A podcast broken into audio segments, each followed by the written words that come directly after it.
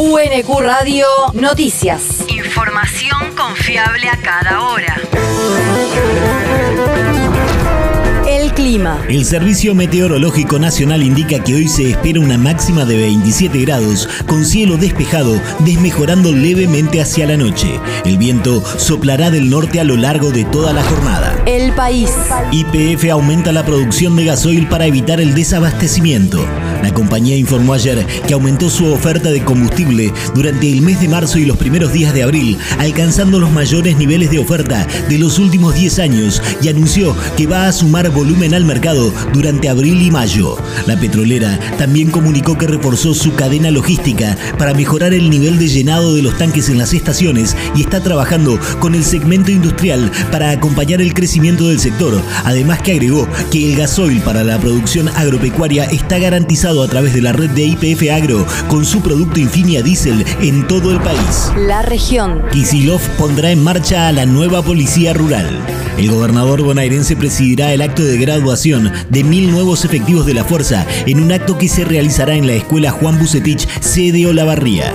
Además del gobernador, también se espera la llegada a Olavarría de los ministros bonaerenses de Seguridad Sergio Berni y de Desarrollo Agrario Javier Rodríguez. Los agentes especializados que egresan serán luego derivados a las diferentes departamentales donde comenzarán a cumplir funciones en zonas rurales. El territorio. Jornada consular integral en Quilmes. Mañana jueves 7 de abril se llevará a cabo una jornada consular integral para ciudadanos de Bolivia, Paraguay y Venezuela en el Club Polideportivo San Francisco Solano, sito en calle 835 al 1900, organizada por la Municipalidad de Quilmes y la Dirección Nacional de Migraciones.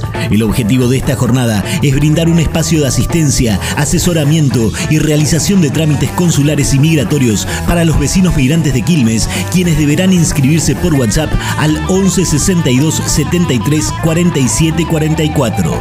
Además, durante la jornada, la Dirección Nacional de Migraciones estará realizando trámites de inicio de radicaciones y la Dirección de Relaciones Internacionales y la Dirección de Migrantes de la Comuna brindarán asistencia y asesoramiento. El mundo. El presidente peruano irá al Congreso.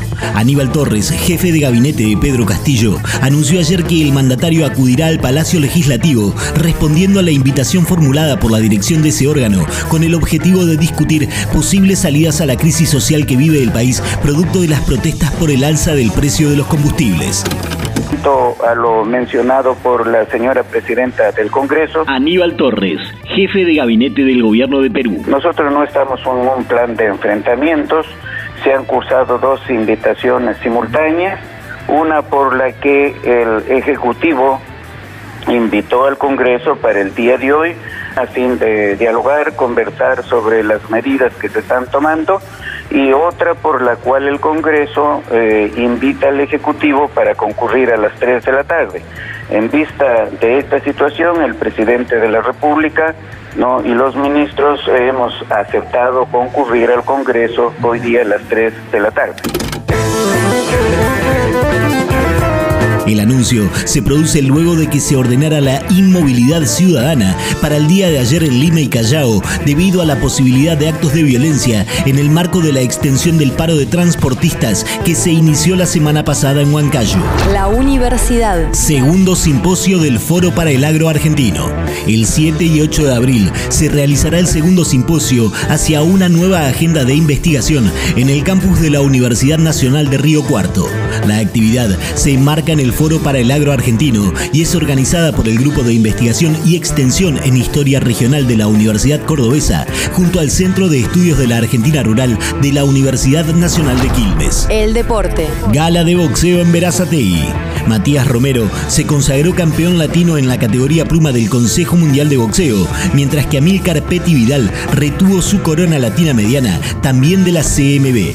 Romero venció a Ignacio Perrín por nocaut técnico en el tercer asalto, mientras que en el otro combate estelar de la noche, el uruguayo Vidal hizo lo propio frente al paraguayo Gustavo Domínguez Chamorro por nocaut técnico en el segundo round.